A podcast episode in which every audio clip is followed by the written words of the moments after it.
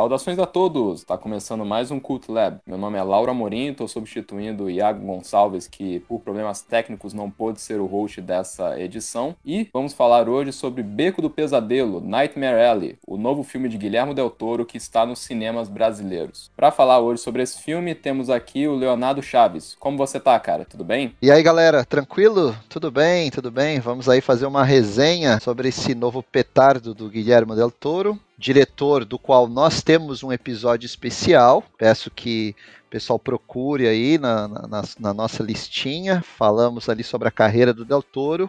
E agora vamos falar sobre o mais novo lançamento dele, o primeiro filme do Del Toro pós Prêmio da Academia. Ele é diretor oscarizado. Então estamos, a gente estava muito ansioso para ver esse filme, para falar sobre esse filme. Antes, como sempre, eu peço para os nossos ouvintes nos seguirem nas redes sociais, nossos ouvintes, as nossas ouvintes, todos os que admiram o nosso trabalho, que curtem cinema, séries de TV e tudo mais. Estamos nas redes sociais, no Facebook, nossa página Cult Lab Podcast, também no Twitter, no Cult Lab Podcast e no Instagram, principalmente no Instagram, onde vocês podem nos seguir, podem dar sugestões, curtir as nossas publicações, conversar com a gente. A gente pega muito feedback aí dos nossos ouvintes no Instagram, no WhatsApp e às vezes até na rua, né? Encontrando aí ouvintes. Então, eu, isso é muito importante para a gente, tá, pessoal? E, claro, sempre lembro que nós estamos nas principais plataformas: Spotify, Deezer, Google Podcast. Estamos também no Apple Podcast e no Amazon Music.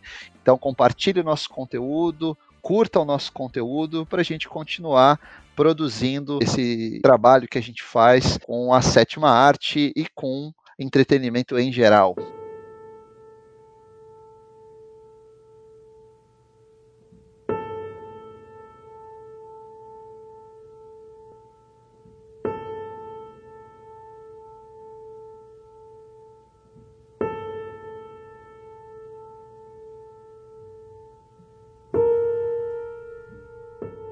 Beco do Pesadelo, o mais recente filme de Guilherme Del Toro, que eu acho que todo mundo que é cinéfilo gosta muito, é impossível você não, ao menos mais achar... ou menos, mais ou menos. Não, ele, ele, ele é tão querido, Leonardo, que você vai ver a entrevista dele, se você gosta de cinema, é impossível não ficar contagiado pela energia dele.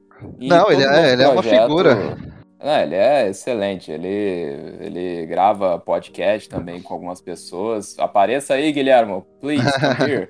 é, é Mas... o tipo de cara que parece muito gente boa a ponto de da gente imaginar como seria agradável uma conversa com ele sobre cinema, principalmente sobre cinema de terror, né? Eu até te digo mais, eu acho que o cinema de gênero, né? Porque ele, sendo mexicano, ele teve acesso a muito, muitos materiais que nós brasileiros tivemos acesso, né? Ele tem uma origem muito similar, claro, com as devidas proporções, mas ele, por exemplo, uma coisa simples, as reprises de Jaspion e Tokusatsu, que aqui são tão populares, lá, nossa, ele adorava, é fã, confesso, fez o Pacific Rim. Mas o Beco do Pesadelo se diferencia porque é um projeto que é um remake, né? O filme de 47. Eu confesso pro ouvinte que não pude assistir ao filme, mas o Leonardo assistiu recentemente, inclusive, e Sim. é um noir muito bom, né, Leonardo? Então, aqui a gente tem um filme, o filme do Del Toro Beco do Pesadelo. Ele é ao mesmo tempo uma readaptação do livro do William Lindsay Gresham, que no Brasil saiu até recentemente numa edição bem bonita, saiu como O Beco das Ilusões Perdidas. Ele não tem esse nome, Beco do Pesadelo, tá? Até ele foi publicado aqui pela editora Planeta, saiu ano passado, já na, no hype do, do filme do Del Toro. Então ele essa, essa adaptação do Del Toro finca os pés no livro, mas também olha para trás para o filme de 1947, que tem também o nome de Beco do Pesadelo, e foi estrelado pelo grande Tyrone Power, grande astro do cinema da época. É um filme que até vai ser relançado agora no Brasil, se eu não me engano, pela Versátil, né, Lauro?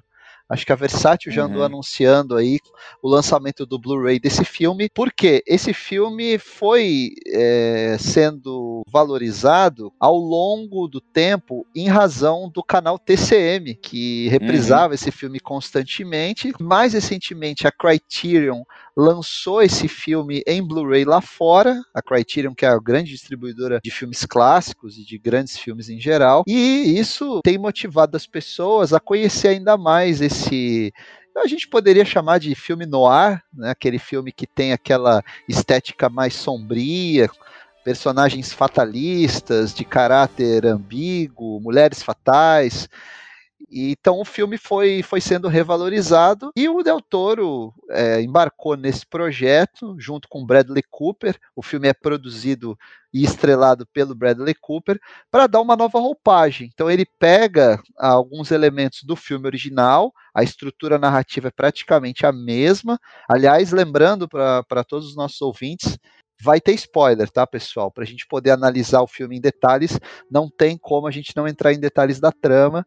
Então, pessoal, fica avisado. Quem ainda não assistiu, vá ao cinema, assista o filme e depois, é, se você se incomoda, claro, com spoiler, depois volte e escute o nosso podcast. Preliminarmente, Leonardo, queria só dizer para o ouvinte que ainda estiver aqui que como é bom poder assistir a um filme de verdade. Isso é uma coisa que, assim, nessa época que a gente vê só ou a continuação, a 23 terceira continuação de uma franquia, que você tem que ter assistido 16 filmes antes para poder compreender, e você vê praticamente os atores crescendo. Como é bom você ver um filme, primeiro, um drama adulto, que é um filme de verdade. Ele tem um, um começo, meio e fim. Isso é uma coisa que, enquanto eu ia conferindo o filme, por mais que seja longo, eu já vou adiantando que foi uma experiência ótima para mim de conferir, porque é feito com tanto carinho e ao mesmo tempo tanta seriedade, todo mundo que está ali envolvido tá tão no auge da sua arte, seja o Del Toro, seja o diretor de fotografia, seja o Bradley Cooper. Até curioso, eu descobri que, na verdade, a primeira escolha para o protagonista não era o Bradley Cooper, era o DiCaprio. E hum. Isso me chamou muita atenção, porque eu achei excelente a escolha do Bradley Cooper, porque não só ele é um ótimo ator, ele já fez vários filmes que, que tem muitas camadas a atuação dele, mas também ele tem um rosto que lembra aqueles astros dos anos 30, né? Anos 30 e 20.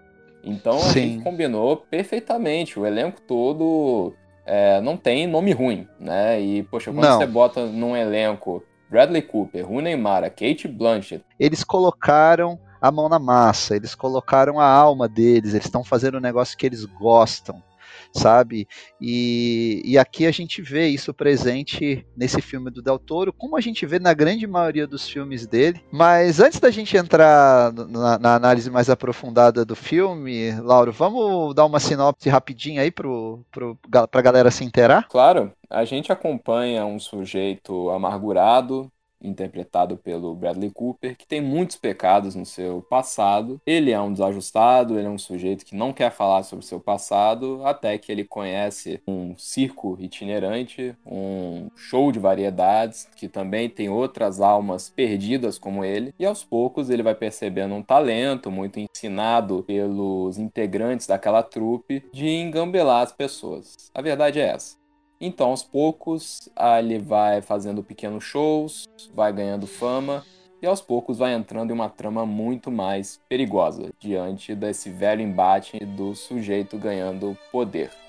Eu acho que é seguro a gente dizer, né, Leonardo, que assim como várias obras muito relevantes, o... a trama principal ela é um grande pretexto para a gente discutir como que a América não é a terra da oportunidade, né? Ela, isso é uma coisa que para mim ficou muito evidente no filme, que ele está querendo discutir essa coisa de você criar uma ilusão, pessoas que criam a ilusão para desesperados, mas essas pessoas também são desesperadas. É uma Sim. coisa de se engambelar, vender o sonho, e a gente sabe que é muito mais amargo do que realmente parece. Verniz de show de parque itinerante. É, sempre me pareceu que esses parques, esses shows, essas, essas uh, esse circo de variedades sempre simbolizavam muito é, esse lado que os Estados Unidos, através da propaganda, enfim, tenta esconder, que é o lado dos perdedores, das pessoas mais simples, da, do sofrimento, da, daquelas pessoas que são cheias de pecados, né?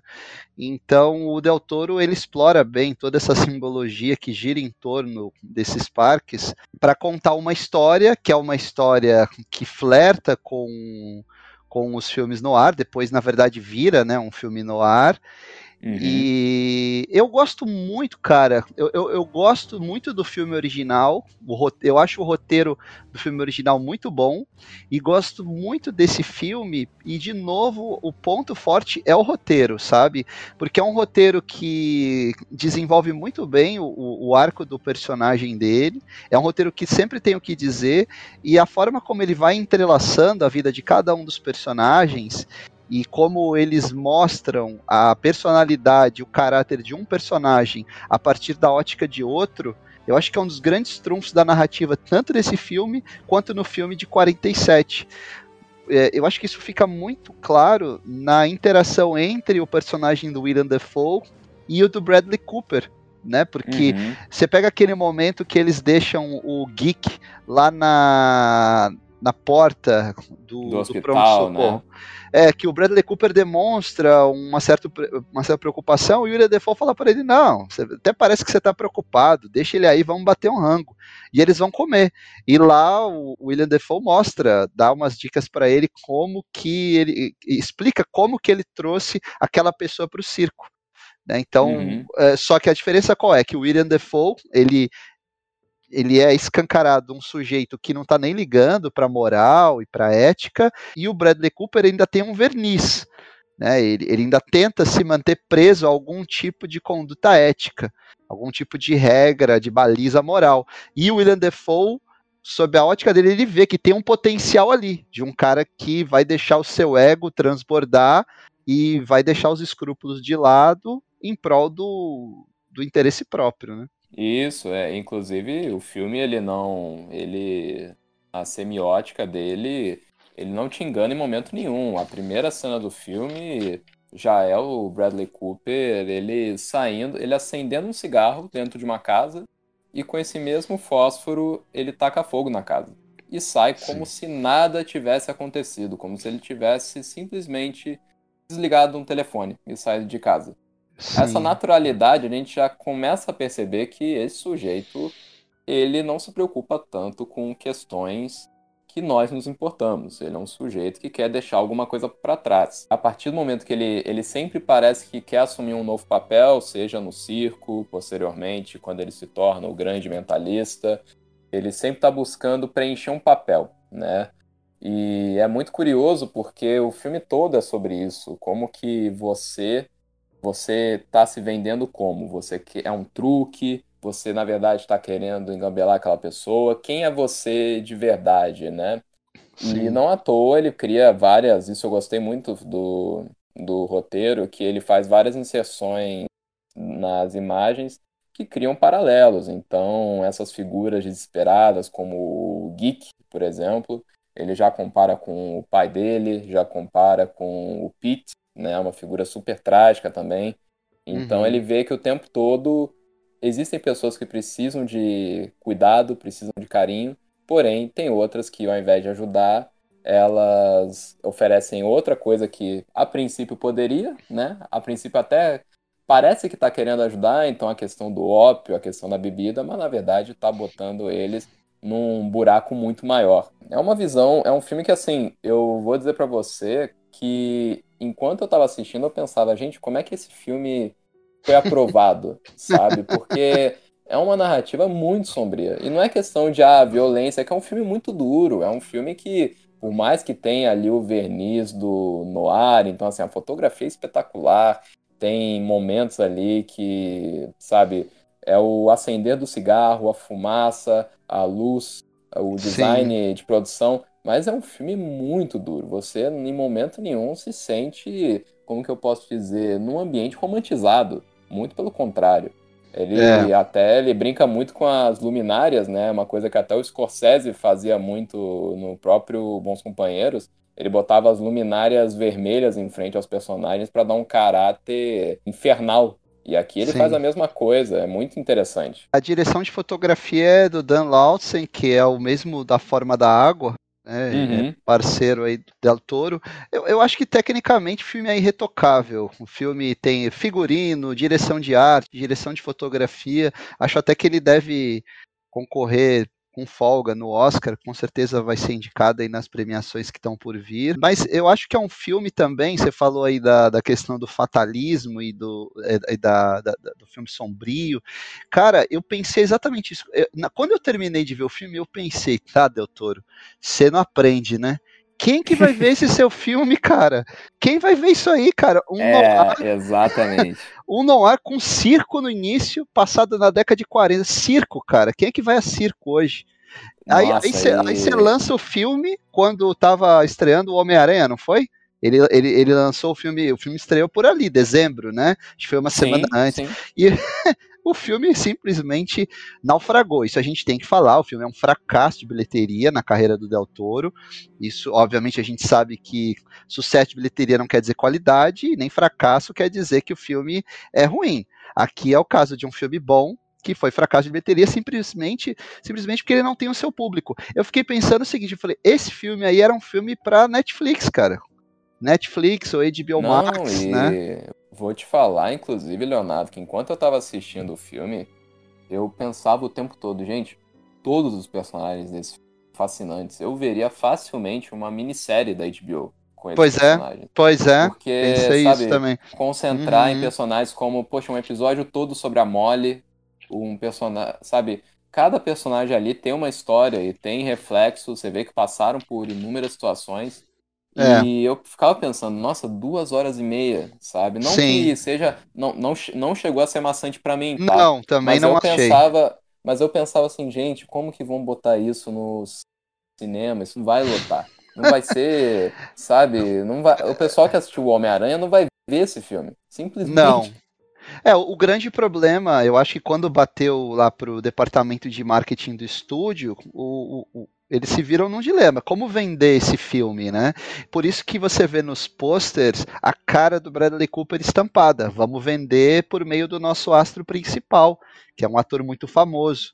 Então foi a forma que eles encontraram de divulgar o filme e aí, né, de repente pegar o pessoal que acha que é um filme de terror, tem alguma coisa sobrenatural, mas não, o filme é um filme noir, ele atualiza todos os cânones do filme noir, a Loura Fatal, o Herói Fatalista, Ambíguo, todos os personagens que todos ali têm as suas falhas morais, mas fica difícil realmente encontrar público para esse tipo de filme, cara muito difícil. Eu acho que uma minissérie, sei lá, uma minissérie em seis capítulos na HBO, ele uhum. conseguiria uhum. desenvolver bastante todos os personagens e até não sacrificaria, como ele teve que fazer, alguns personagens legais, como é o caso da Toni Collette.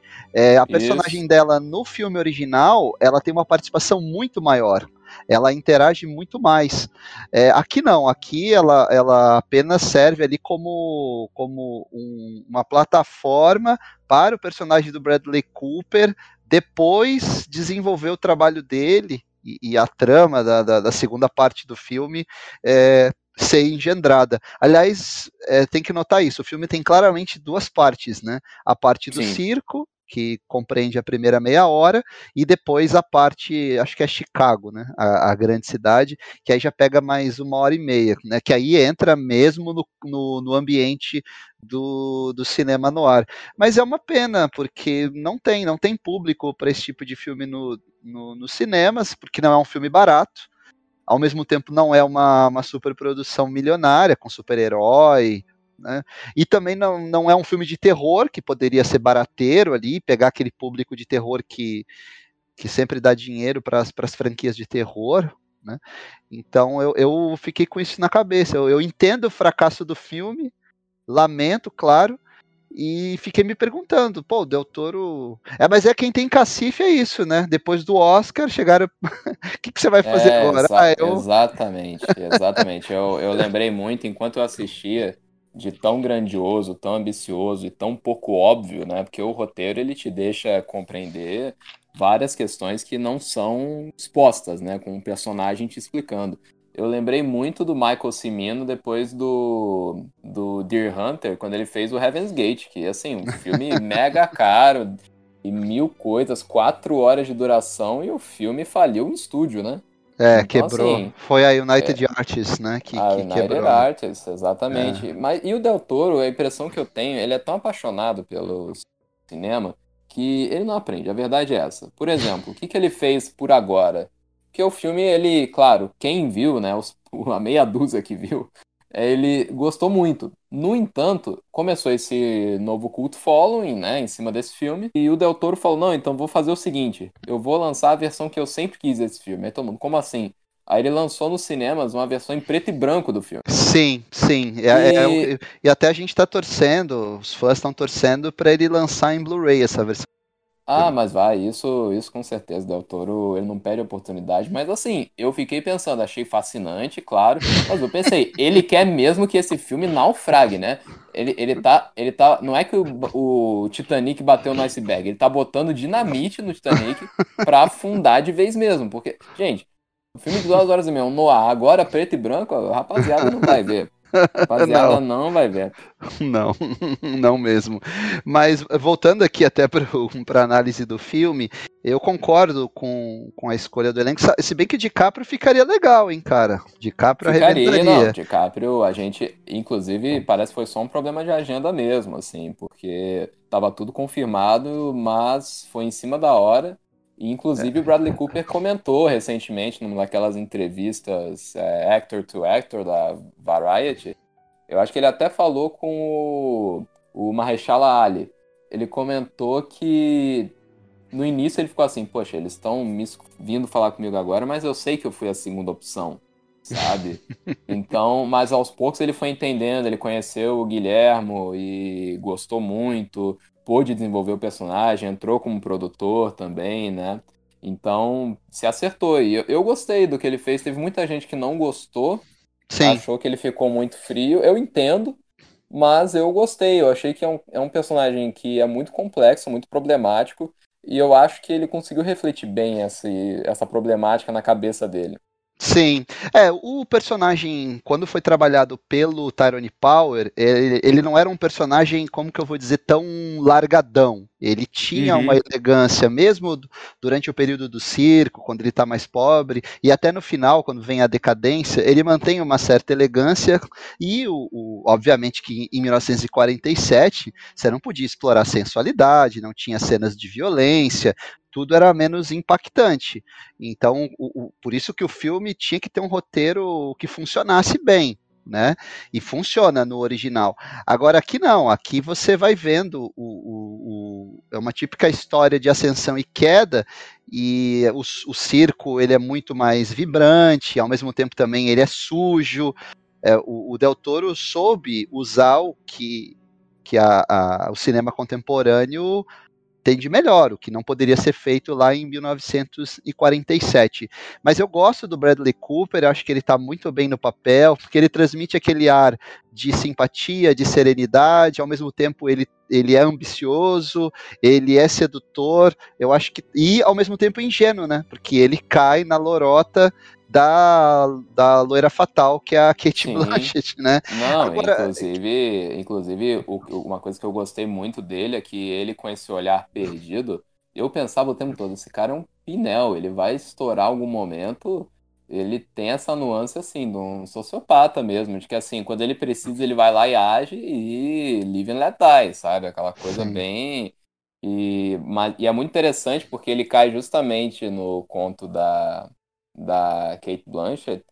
E é muito interessante porque a, a fotografia filma a Kate Blanchett quase como se fosse mesmo uma felina, né? Que tá prestes a devorar ele. É muito é. interessante é. ali na cena do. Até eu não sei como, mas deixaram ela com os olhos bem felinos mesmo, e ela na cena do divã, meu Deus, né? Ela é devora é... mesmo ele. É um negócio impressionante.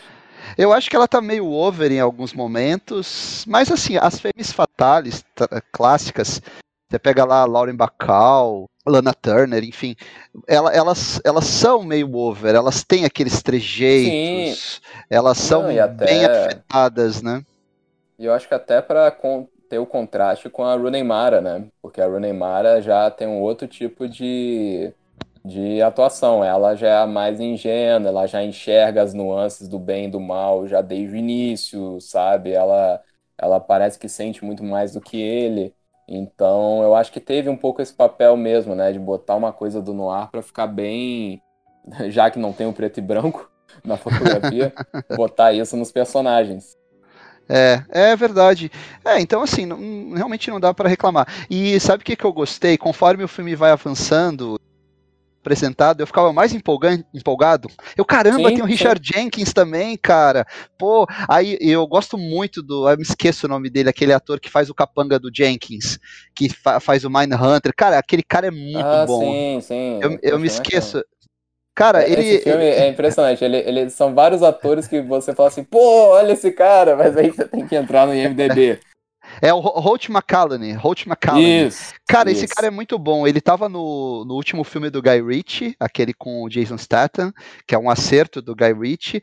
No Mind Hunter ele arrebenta. Ele geralmente faz esse papel do cara mais durão, ou ele é um policial, é um bandidão, mas é um cara muito carismático, tem uma presença muito forte em cena. O Richard Jenkins é aquele ator sensacional, repete aqui a parceria com com o Del Toro. E no final ainda tem o Tim Blake Nelson, cara. É, cara, isso, isso é impressionante. Você vai ver.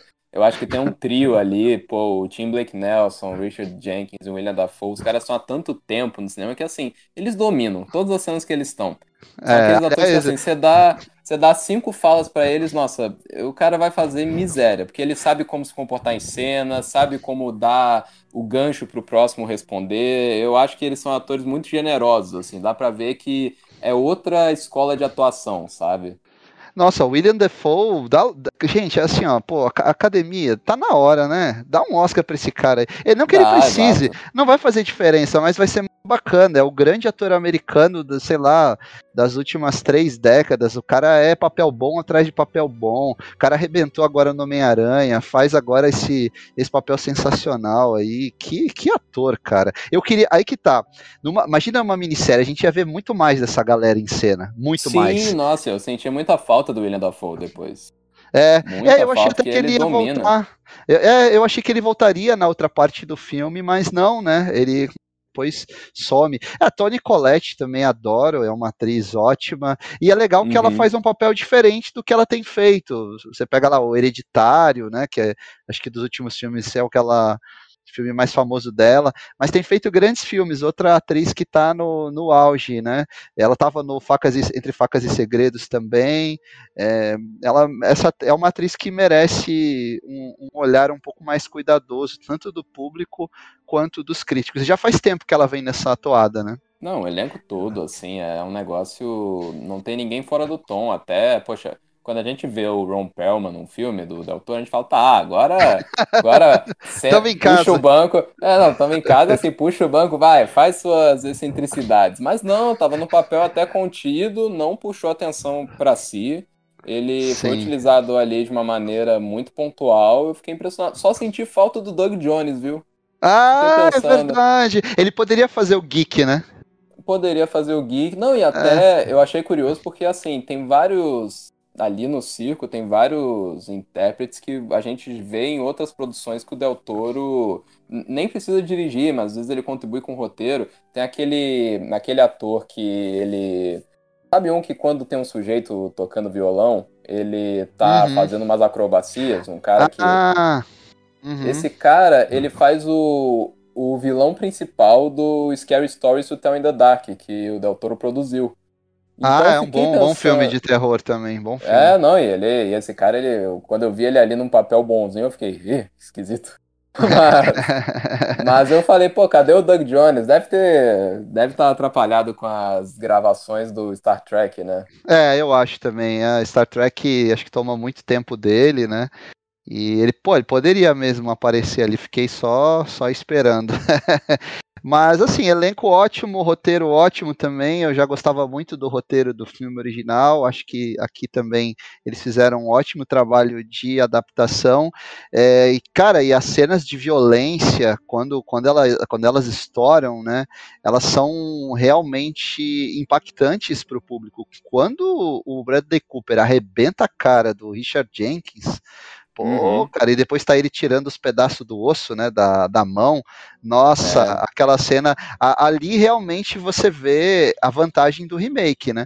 Porque no filme original não tem isso, não tem essa violência no final. O final é parecido, ele é um final até um pouco mais condescendente com o personagem principal. Não que ele ofereça uma grande redenção para ele, mas ele é um final é, não tão triste quanto o final desse filme. Aliás, aí é o único problema para mim, tanto do original quanto desse, que eu vi chegando, cara. Eu já falei lá no início, quando é, apareceu o Geek, é. eu falei, ah, ele vai ser o Geek no final. Eu, eu, eu pensei nisso na hora, cara. Sim, não, eu, eu, eu vou dizer para você que isso, isso também foi um probleminha que eu, eu pensei. Foi várias vezes, mas isso é uma coisa que eu noto tanto no Del Toro, mas também no Edgar Wright. Eu eu não sei se é porque já vi tanta coisa dos sujeitos que a gente já começa a ficar mais atento, mas eu vejo o foreshadowing, sabe? De uhum. longe.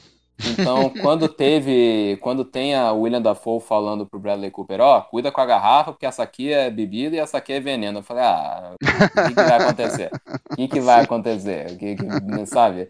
Mas, mas assim, eu acho que são problemas muito pontuais, porque é um filme é um filme muito digno, né? É um filme que ele te propõe algo novo, ele é muito esquisito, isso é um negócio que é importante dizer. Eu não sei qual é o público desse filme, sendo bem honesto. Quando toda vez que eu ia pesquisar sobre o filme antes de assistir, eu não sabia o que que era. Eu sabia que era uma homenagem ao noir, sabia disso, mas assim, eu não sabia para onde que ele queria levar. E é uma jornada complicada, né? O espectador tem que estar muito ciente disso. Não é um filme que poxa, vai te emocionar, arrancar lágrimas. Ele não é um filme que, por exemplo, um resgate ao passado como artista. Nada disso. Ele é um filme para você ficar meio desgraçado da cabeça. Não, não, não é um filme edificante, não. Longe disso. É um filme que não tem, não tem heróis e mocinhos. Aliás, aquele final também aquele diálogo que o Jenkins tem com o Bradley Cooper, que ele diz: "Ah, eu fiz mal a várias moças isso não tem no filme original também. O personagem uhum. dele também não é esse esse cara todo mafiosão que tem nesse filme. É só um milionário lá, um ricaço, que era cético e depois acaba é, virando um crédulo. Mas eu gostei da forma como isso foi conduzido também nesse filme, porque mostra que não tem não tem santo. Né? Realmente é, é, ali ninguém ninguém tem o, o seu caráter totalmente, é, como é que eu vou dizer assim, né? Não são pessoas de, de caráter estreito, né? De, todo mundo preza... tem esqueleto no armário. Todo mundo. Todo mundo, todo mundo, é verdade. Inclusive, eu até arrisco dizer, viu? É que eu não, não li o livro, não vi o filme original, mas eu arrisco dizer que provavelmente o Stephen King gosta muito dessa história. Porque ah. Nossa, várias vezes eu pensava assim, nossa, parece que eu tô lendo romance, sabe? Aquela Sim. narrativa mais longa e até tem vários ecos dessa obra com um livro mais recente dele que é o Revival, que também tem um parque itinerante, tem a pessoa se aproveitando das outras. Muito interessante, muito interessante mesmo. Sim, sim, é. Eu acho que esse livro, o livro Nightmare Alley, é um livro que é muito conceituado nos Estados Unidos, é um clássico da literatura americana e quando ele foi lançado, teve muito, ele teve muito sucesso, tanto que ele foi lançado em 46 e a adaptação já vem em 47 de tão famoso que o, o, livro ficou. Então, ele pode não ser tão conhecido entre a gente, mas cineastas, roteiristas, os fãs de cinema noir, os, os fãs desse tipo de história, é, admiram muito o trabalho do é, William Gresham, né? Uhum. William Lindsay Gresham. É, então não é à toa que o, que o Del Toro embarcou nesse projeto. Mas, assim, mais uma grande contribuição do Del Toro. Eu estava torcendo muito que esse filme tivesse uma jornada um pouco mais bem sucedida nos cinemas. Não foi o que aconteceu. O que a gente espera é que isso não abale a carreira do Del Toro. Pelo jeito, acho que não. O cara tem muito cacife, muita lenha para queimar ainda. Ele está no, no Pinóquio da Netflix. Esse sim, eu acho que vai encontrar o seu público no streaming. Sim, sim. Né?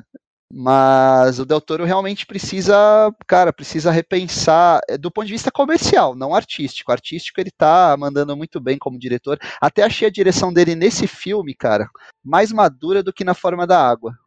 Também, Também, achei Sabe? que ele, ele ousa mais. A, a própria cena em que a Kate Blanchett tem a primeira intervenção no, numa das apresentações, é, tem um mise-en-scène ali espetacular, que um diretor menos calejado não conseguiria fazer, porque tal Bradley Cooper afastado, ele vai, muda a câmera para Kate Blanchett, o Bradley Cooper se aproxima, depois já muda o foco, é muito bacana. É um trabalho que assim é muito agradável de você ver, você não fica perdido, ele sabe exatamente onde iluminar também. E é um Sim. contraste grande com as próprias cenas que se passam na, na primeira metade. Porque aí ele tem uma câmera menos. Não chega a ser uma angular, né? Uhum. Ele, ele bota tudo ele... mais próximo para você Isso. sentir a decadência e a sujeira. É muito Sim. impressionante. É, é um filme para ser visto da tela grande, tendo em vista todos os detalhes da cenografia.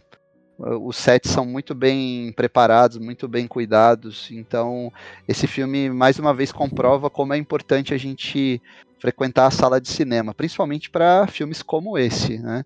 Então, eu acho que falamos, né? Falamos aí sobre o, o filme. O que, que você acha, Lauro? Encerramos? Que Vamos que... só encerrar com nossas notas, né? Eu acho que a gente é muito unânime no, na temática, mas assim, eu dou facilmente pro filme uma nota 8,5, tá? Mas um uhum. 8,5 muito bom, porque eu sei que tem gente que quando vê eu dando 8,5 fica pistola comigo, mas fica assim, o pessoal, nossa, mas por que não mais? E eu, gente, mas 8,5 inclusive é o melhor filme do Fellini, então não deveriam ficar... Mas é porque, claro, é um filme que a gente ainda precisa crescer, né, um pouco para absorver tudo. Eu não acho que, que o filme vá se perder no tempo, eu acho que ele vai crescer, que ele é muito fascinante em termos de temática, mas essa é minha nota, 8,5. E você, Leonardo? Eu vou mais ou menos por aí. Eu adorei o filme, o filme ah, roteiro ótimo, adoro os atores e eu tenho certeza que com as indicações que provavelmente virão, mesmo que seja só para a parte técnica do filme, eu acredito que o filme vai ser redescoberto. Ou talvez até num streaming futuramente. O filme é da Disney, na verdade, porque é Searchlight. é, é Fox Sim. Searchlight. A Disney que é curioso. dona da Fox. É. Então provavelmente o filme vai estar tá no, no Star Plus aí da, da Disney daqui a um tempinho. Mas não percam, viu? Os fãs de uma boa história de suspense no ar, com grandes atores, com uma cinematografia estupenda vão estar tá muito bem servidos. E a minha nota é mais ou menos como a sua, só vou arredondar um pouquinho. Eu dou 8 para um filme muito bom, para um filme excelente de um diretor que está sempre nos agradando. Então é isso, pessoal. É mais uma resenha, mais um filme do Del Toro que a gente está abordando por aqui. Temos um episódio só sobre os filmes anteriores. Confiram se você gosta do Del Toro. A gente fala desde os curtas até chegando no filme mais recente, que era A Forma da Água. Comentamos que estávamos na expectativa quanto ao Beco do Pesadelo, inclusive já manifestávamos preocupação quanto ao orçamento e a questão de público, o que infelizmente se concretizou, mas o filme é ótimo e isso que importa. Então, até semana que vem. Até semana que vem, um abraço.